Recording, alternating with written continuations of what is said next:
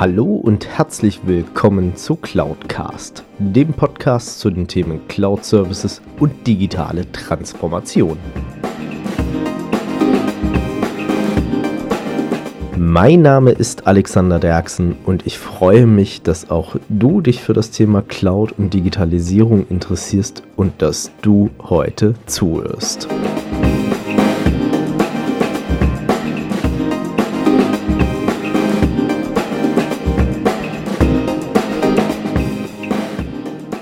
Hallo und herzlich willkommen zu Folge 93 von Cloudcast. Und äh, ihr habt ja gesehen, letzte Woche Teil 1 des Interviews mit Max Weide, da haben wir nicht vollständig beendet, deswegen heute Teil 2. Und ich sag's euch jetzt schon, es wird auch ein dritter Teil kommen.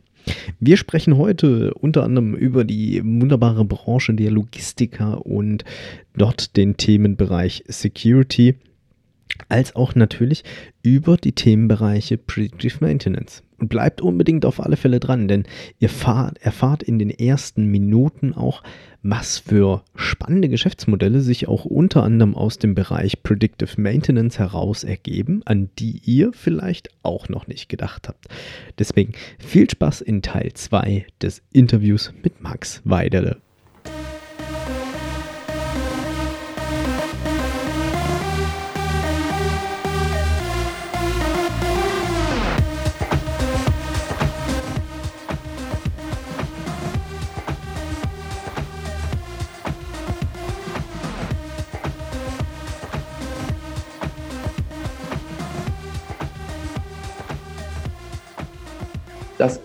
Glaube, dass sehr, sehr viele kleine Maschinenbauer in der kürzeren Zeit den Laden einfach zusperren müssen, weil sie alle so günstig und nur über den Preis agieren.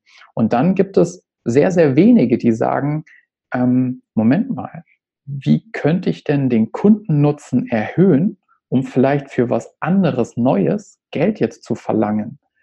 Und dieses Denken ist also im Maschinenbau gefühlt so gut wie gar nicht irgendwie vertreten. Ähm, ich würde sagen, die, die, die Großen beschäftigen sich damit, so eine Scheffler und ähnliches. Das sind so, so Gewichte oder eine Festo, die auch Ressourcen dafür haben. Aber der normale Maschinenbauer, das Ingenieursbüro oder so, ich glaube nicht, dass da wirklich auch die Kapazität dahinter steckt. Ähm, und das wird, wird spannend. Also gerade weil, die weil der Maschinenbau sich halt preislich so ins Aus eigentlich manövriert hat. Und wie will ich jetzt da was, was umlegen? Ne? Ja, ich sag mal, was ja auch ganz spannend ist, ähm, und ich habe ja auch viel mit Logistiker zu tun gehabt und du hast ja auch, äh, wir haben ja auch einen gemeinsamen bekannten Logistiker. Ähm, deswegen hier nochmal der öffentliche Aufruf an Richard Lessau. Wir haben noch eine Podcast-Folge zu machen. Ähm, es ist so, äh, Logistiker, und das ist ja erschreckend, die sind es von Haus aus gewohnt, egal jetzt ob Intra oder ähm, klassische Versandlogistik auch oder dergleichen. Da ist man es gewohnt, Sensoren an jeder Ecke zu haben und aufzuzeichnen, wo befindet sich gerade die Ware. Egal ob intern oder extern. Wir, sind, wir kriegen über unsere DHL oder äh, Hermes oder DPD-App am Ende des Tages eigentlich regelrecht inzwischen teilweise positionsgenau mitgeteilt, wo befindet sich der Fahrer mit meinem Paket. Aber ja. die, die haben sich auch noch keine Gedanken darüber gemacht, glaube ich, über so, ich, ne, was könnte ein Predictive Maintenance Konzept für die sein? Klar, innerhalb der Intralogistik ist es die Anlage. Die muss laufen, die muss äh, kommissionieren, die muss meinetwegen Sachen an eine Verpackungsstraße liefern oder sonst irgendwas. Ähm, oder zumindest halt den Mitarbeiter unterstützen, dass der seine Ware packen kann, dass ich meinen Durchfluss habe. Wie im klassischen Amazon-Lager. Ähm, mal gucken, vielleicht kriegen wir das jetzige Konzept an DHL, DPD und dergleichen verkauft. Ähm, dass wir künftig die Erfassungsdaten des Paketfahrers nehmen, um herauszufinden, wann verreckt der Motor vom Sprinter. Ja. Die Daten sind ja da. Und also gerade weil du es so, also so ein bisschen in der Ecke denkst, an die man nicht nämlich zuerst denkt. Ähm, die Services, die zum Beispiel auch, also jetzt um mal in Richtung Security zu gehen, also wenn, wenn ich als Maschinenbauer jetzt anfange, Services an alle meine Kunden auszurollen, Thema Predictive Maintenance, ähm, beispielsweise, ich habe vielleicht eine bestimmte Art von Autorobotern, Fließbänder oder so. Und ich verkaufe das, diesen Service an alle Automobilbauer. Dann bin ich durch diesen Service als Anbieter der Anlage durch Predictive Maintenance nicht nur in der Lage, meinem Kunden das Ersatzteil zu schicken, sondern gleichzeitig auch noch festzustellen, Moment mal, bei BMW läuft das Band jetzt aber gerade nicht so schnell. Bei Mercedes kurbeln die gerade aber ordentlich an. Was ist da los? Also ich kann auf einmal auch als externer Dienstleister, wenn das, sage ich mal, Thema Privacy und Sicherheit, Security, Anonymisierung der Daten nicht ordentlich gehandhabt wird, bin ich als Dienstleister in der Lage, Auswertung über meine Kunden zu fahren und sagen, okay, BMW-Aktien verkaufen, Mercedes jetzt kaufen. Ja? So, und das basierend auf Predictive Maintenance. Und da, jetzt ist die ja? spannende Frage: Zählt sowas als Insiderhandel? Ja, korrekt. Und, und da sind wir auf einmal in der Ecke unterwegs, wo, wo uns auch Präzedenzfälle fehlen. Äh, aber das sind ähm, Themen, und ums, gerade weil du das Tracking angesprochen hast. Ähm, jetzt haben wir ähm, ja eine, eine Vielzahl an hippen IoT-Startups. Und das heißt, da sind ähm, fähige, fähige Menschen, junge Menschen oftmals, die sagen, wir haben eine coole Idee und wir haben echt ein Pro Problem, was wir lösen können, bauen da was echt Nettes dazu und müssen das natürlich so schnell wie möglich am Markt testen. Für Security ist dort halt oftmals keine Zeit. Das führt jetzt dazu, dass wir ähm, da draußen auch einen Haufen IoT-Lösungen haben weltweit, die hochgradig unsicher sind. Und auf der anderen Seite haben wir jetzt aber Betreiber und gestandene Unternehmen, die jetzt sagen, verdammt, wir müssen jetzt irgendwas machen, was können wir denn kaufen? Und die finden halt jetzt genau nur dieses hochgradig unsichere Zeug. Und ein Beispiel dazu haben wir, es gibt einen Anbieter ähm, für ja, Tracking-Lösungen in unterschiedlichsten Ausprägungen. Und jetzt haben wir auf einmal ein Startup, was ähm, einen ersten großen Kunden wie eine Post, wie eine, also Post, DHL, FedEx und Co. halt gewinnt. Und diese Tracking-Devices an Container, an Autos, an was, an, an alle möglichen Dinge anfängt zu heften. Jetzt haben wir aber auch eine, eine Post beispielsweise, die, ich sage jetzt mal, die Post ist in Anführungszeichen sicher. ähm, jetzt haben wir aber Thema Supply Chain Security. Das heißt, ja gut, ich richte meinen Hackerangriff nicht an die Post. Ich richte die an das schnuckelige IoT-Startup aus dem Süden von Dresden oder was, ähm, mit seinen fünfeinhalb Mitarbeitern ähm, und knack darüber die Tracking-Device-Lösung der ganz Großen. Ähm, und das ist halt genau die Gefahr, wo man jetzt auch als, sag ich mal, Bestandsunternehmen sich jetzt überlegen muss, was hole ich mir denn da eigentlich ins Haus? Also man kann, so, so weit kann man manchmal gar nicht denken irgendwie über welche Umwege und Zweckentfremdungen man da eigentlich gehen kann. Und Predictive Maintenance ist halt eine, eine, eine klasse Sache ne? zum Thema Aktienhandel modernisieren. Ne? Also, ja. Ja, ich sag mal, so wie du es ja auch beschrieben hast, es hängt ein Stück weit natürlich dann auch das Thema da dahinter, wie verteile ich Verantwortung.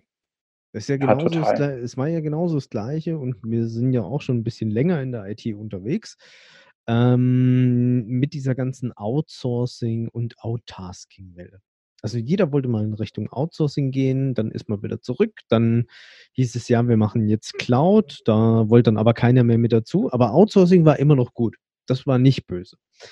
Ähm, und äh, viele haben ja auch leider Gottes teilweise heute auch noch nicht den Unterschied zwischen Cloud und Outsourcing und Outtasking verstanden. Also wenn man diese drei Begrifflichkeiten ja. dahinter nimmt. Ähm, aber es ist ja, wie du es ja auch schon gesagt hast, in so einem Predictive Maintenance Konzeptansatz, sage ich jetzt mal. Und ich bin meinetwegen der kleine Maschinenbauer oder äh, ich habe bei mir hier um die Ecke einen Automatisierungs Lösungsbauer. Also frag mich nicht, wie der Begriff richtig ist. Ähm, also die machen halt aus einer Anlagenprojektierer ein, und ähnliches. Ja, also die automatisieren halt da dahinter und standardisieren und äh, machen es einfach schöner und runder. Ähm, aber natürlich hat der jetzt nicht irgendwie die Kernkompetenz auf, wie mache ich es möglichst sicher der guckt erstmal, dass er so auch vielleicht diese Welten miteinander verheiratet zwischen klassisch ähm, IT und OT, also dass die Produktionsanlage irgendwie mit dem SAP spricht und ähm, man weiß, okay, welcher Fertigungsauftrag läuft denn gerade da durch? Also ist es jetzt meinetwegen das Auto für den Herrn Weidele oder ist es das Auto für den Herrn Derksen? Ähm, und ähm, aber es wird sich halt noch nicht darüber Gedanken gemacht, ähm, wie komme ich denn dann da von extern dran, beziehungsweise hacke ich jetzt diesen kleinen Maschinenbauer oder Anlagenbauer und welche Verantwortung hat der? Ist der dafür gerade zu stehen, wenn bei mir die Produktion steht oder bin ich das weiterhin selbst als Kunde? Ja, ähm, wir, wir betreuen einen ziemlich großen Industriestandort und die Energieversorgung hängt an einem zentralen Blockheizkraftwerk. Und bei einer der Begehungen gucken wir uns ja dann auch Anlagen und auch Kraftwerke und ähnliches an. Und dann steht da drüber ein Modem und zuständig ähm, Ingenieursbüro sowieso.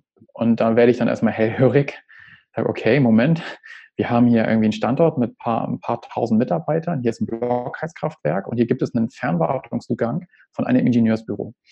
Und es gibt Ingenieursbüros, die groß sind. Es gibt aber auch Ingenieursbüros, die durch ähm, vielleicht auch Kontakte natürlich einen super Auftrag da gemacht haben, einen super Job gemacht haben. Jetzt aber ist das ein zweimal Ingenieursbüro.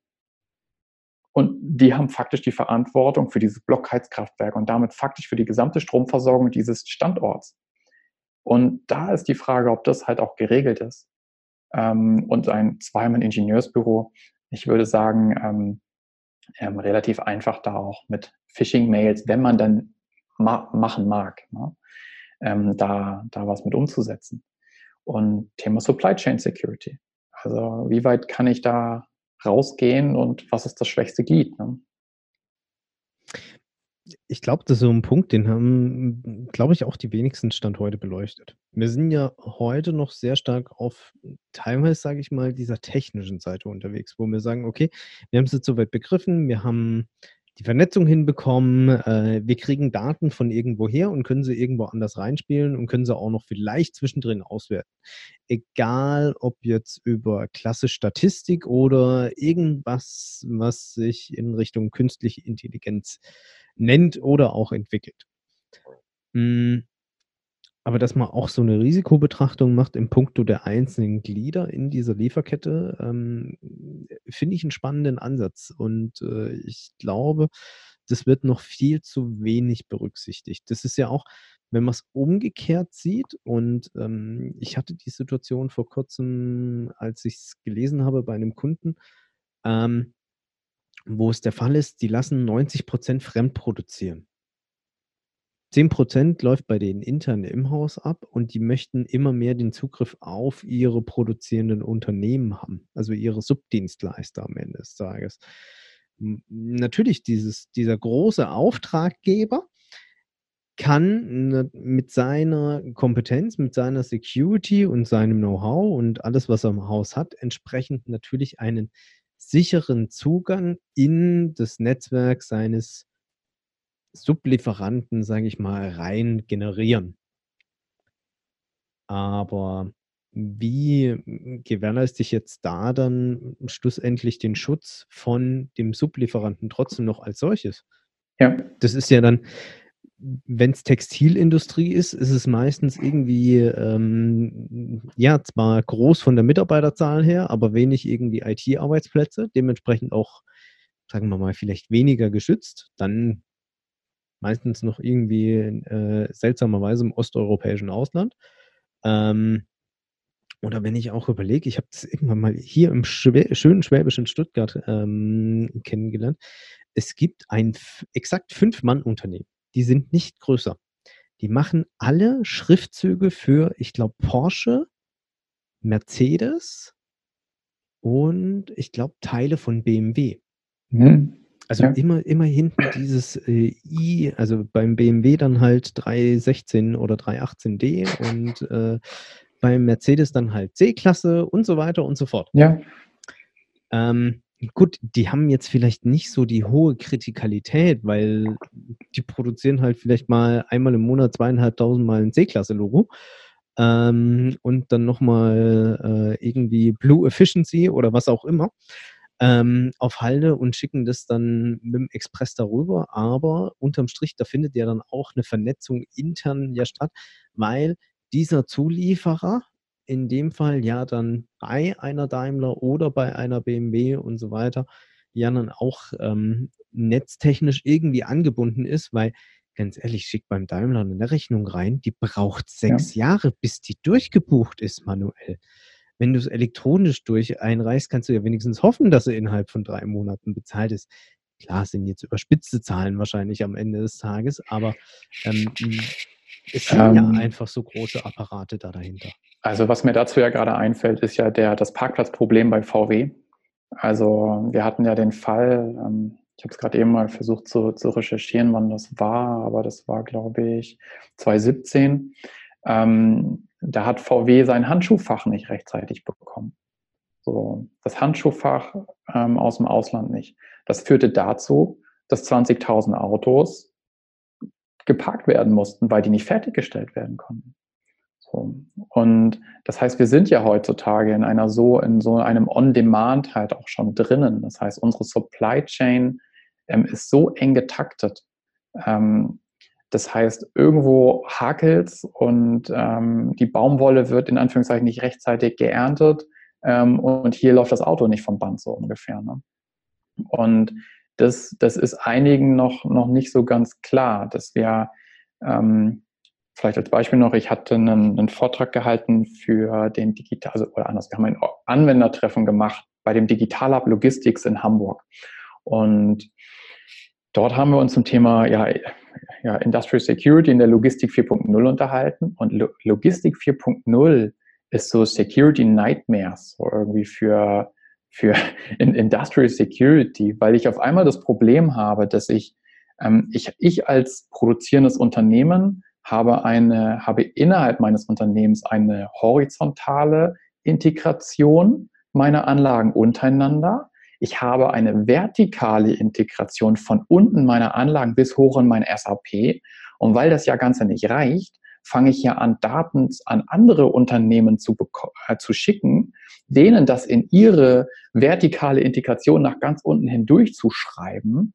Ähm, und jetzt muss ich damit rechnen, dass in einer, sage ich mal, in der voll vernetzten Welt, ne, Thema Utopie und so, ähm, ich jetzt damit rechnen muss, dass ein fremder Lieferant durch eine Fehlfunktion, das muss ja gar nicht böswillig sein, durch eine Fehlfunktion seines Systems mir meine Werte in meinen Anlagen verreißt. Weil ja auch SAP heutzutage schon gerne den Vollzugriff haben möchte von ganz oben nach ganz unten auf die letzte Stellschraube und sagt, ich steuere den Motor. Und da wird es dann auch für, aus Security-Sicht halt, ja, das, das macht keinen Spaß. Ne? Aber in die Ecke geht's. Ja, ich sag mal, das ist ja auch, ähm, ja, so datenschutztechnisch ein ganz spannendes Thema. ja. Ähm, also ich sag mal, so rückwirkend betrachtet, also Stand heute, mich stört der Service nicht. Aber wenn ich bei Amazon was bestelle, dann kriege ich von der Post eine E-Mail, dass mein Paket unterwegs ist. Also ich habe mich irgendwann mal bei DHL angemeldet, weil ich gesagt habe, okay, ich bin so wenig zu Hause, ich brauche dieses Konzept mit dieser Postbox da, ähm, weil jedes Mal in die Filiale latschen irgendwie blöd ist und meine Nachbarn auch nicht ständig da sind, um meine Pakete anzunehmen. Aber ähm, es ist ja schon irgendwie seltsam, wenn man sich das Stand, Stand heute auch so anschaut. Und ich glaube, das ist jetzt kein wirklicher Service, für den ich unterschrieben habe am Ende des Tages. Aber DHL kennt meine Adresse und hat halt meine E-Mail-Adresse auf diverse Arten und Weisen bekommen und schickt mir jetzt automatisiert Nachrichten, ein Paket ist für dich unterwegs. Ja. Ähm, das ist schon ein bisschen erschreckend, auch aus so einer datenschutzrechtlichen Sicht. Und ich möchte mal ganz ehrlich behaupten, im B2B ist das sicherlich nicht anders am Ende des Tages. Also, äh, ich habe ich hab ja genauso Themen. Ähm, ich, ich tue mir auch echt schwer damit, mir Dokumentationen über, ähm, über Hackerangriffe, über unsichere Netze und so weiter anzugucken oder auch ähm, Stirb langsam, ich glaube Teil 4, ähm, wo, wo dann die böse Hackergruppe so die ganze Stadt übernimmt. Und ich, lese auch bestimmte Bücher nicht, wieder, also zum Beispiel das Buch Blackout, ähm, da reicht es mir, den, die Rückseite zu lesen. Und das Ding ist, es ist halt alles viel, viel schlimmer noch. Ähm, und man, man ver verfällt dann auch schnell in so eine Art Cyberdepression. Ich habe hier gerade eine Mücke, die stört mich gerade ein bisschen. Verwundert dich nicht, wenn ich ab und zu ein Bild komisch rumhasche. Ja, genau. Also man verfällt da schnell auch so, sage ich mal, als in Anführungszeichen Sicherheitsspezialist in so eine Cyberdepression, weil es geht halt einfach so unfassbar viel. Und auch wenn ich jetzt in Richtung wieder IT-Sicherheitsgesetz halt gucke, ähm, als, als Dienstleister sage ich, natürlich, also damit sich auch was bewegt da draußen, brauchen wir die gesetzliche Regulierung. Die brauchen wir. Wenn dann, wenn, sie muss aber auch nachverfolgt werden können. Das kann sie halt derzeitig nicht. Wenn man aber jetzt sich mal den, den neuen Referentenentwurf anguckt vom IT-Sicherheitsgesetz, welche, also als Unternehmer sage ich, cool, ähm, wir, wir bekommen ähm, womöglich ein neues Logo für zertifizierte Komponenten, ab sofort nur noch zertifizierte Komponenten halt für bestimmte, also für Kritis-Betreiber, wo auch immer diese Komponenten halt dann herkommen. Ähm, das möchte ich auch nämlich gerne sehen, wenn dann der, das deutsche Unternehmen sagt, ähm, Moment mal, ähm, alle unsere Maschinen beziehen wir aus den USA und aus Asien. Es gibt im deutschen Markt gar niemanden, der das kann. Und dann möchte ich den sehen, der jetzt anfängt, dem, dem Asiaten versuchen beizubringen, ähm, dieses deutsche Komponentensiegel da jetzt zu erfüllen. Ähm, und auf der anderen Seite sehe ich aber als Privatperson, denke ich mir jetzt, boah, mein Gott, jetzt kriegt so eine Behörde wie das BSI so viele Befugnisse. So Thema Unterstützung BKA, ähm, Einblick in die und die Daten, ähm, Entscheidungshoheit über die und die ähm, Sachverhalte, wo du dir echt sagst, okay, mh, hm, gefällt mir als Privatperson mal überhaupt nicht. Ähm, und das ist so ein, so ein Zwiespalt, in dem man halt auch ähm, ja, ganz schnell halt unterwegs ist. Ist auch eine ganz schwierige Diskussion, die Autobahnüberwachung. Ähm, die wird von vielen, also, oder den, im Normalfall wird sie, sage ich mal, verteufelt und wir werden überwacht. Ähm, wenn aber genau leider durch diese Autobahnüberwachung vielleicht der, der Entführer deines Kindes gestellt werden kann, dann bist du glücklich über diese Überwachung. Und das ist eine, ist eine ganz schwierige Diskussion, da zu sagen, schwarz-weiß gibt es halt leider, leider nicht. ähm, ja, und Privacy, hm, wir sind schon, schon sehr transparent und natürlich sind viele Services halt auch wirklich wirklich toll. Ne? Also es, es, keine es Frage. Ne? definitiv tolle Sachen am Ende des Tages. Ja. Also ähm, daher, und äh, ich bin bei dir. Wir müssen aufpassen, dass wir da nicht in eine Cyberdepression hineinfallen. Weil ähm, ansonsten blockieren wir wieder unsere eigene Innovation. Ja, ich muss ja ganz kurz einen Cut machen, der ist echt außerplanmäßig. aber ich höre gerade meine Tochter. Die braucht mich mal kurz. Ja. Das sind die Minuten, die ich nachher wieder rausschneiden darf. Ja, genau. Aber es fängt gerade an zu gewittern und da äh, wird meine Tochter immer wieder ein bisschen nervös. Ich habe es gesehen. Ich, das wurde so einmal kurz hell da oben im, im Dachfenster. Daher. Ähm, wo waren wir stehen geblieben? Privacy. Pri Privacy. Äh. Und da, dazu kann man eigentlich ganz kurz sagen, also ähm, ich glaube, also wir brauchen die, die Vernetzung in unterschiedlichen Phasen. Also das glaube ich schon, dass wir das brauchen.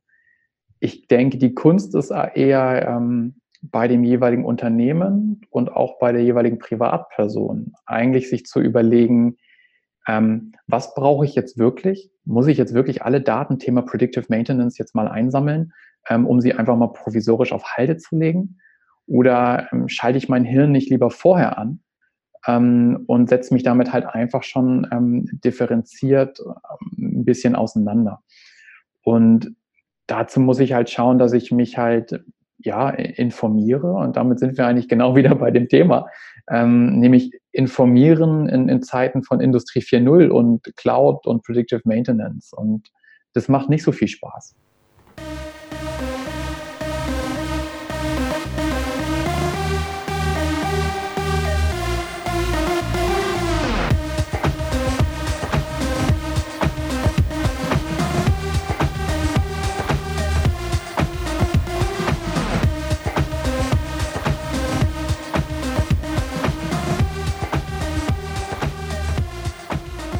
Und das war's auch schon mit Teil 2 des Interviews mit Max. Und seid gespannt auf die nächste Folge, denn wir beschäftigen uns intensiv damit, wie ihr zu eurem Predictive Maintenance Konzept kommt, beziehungsweise wie ihr eure Industrie 4.0 beziehungsweise eure Digitalisierung innerhalb der Industrie voranbringen könnt.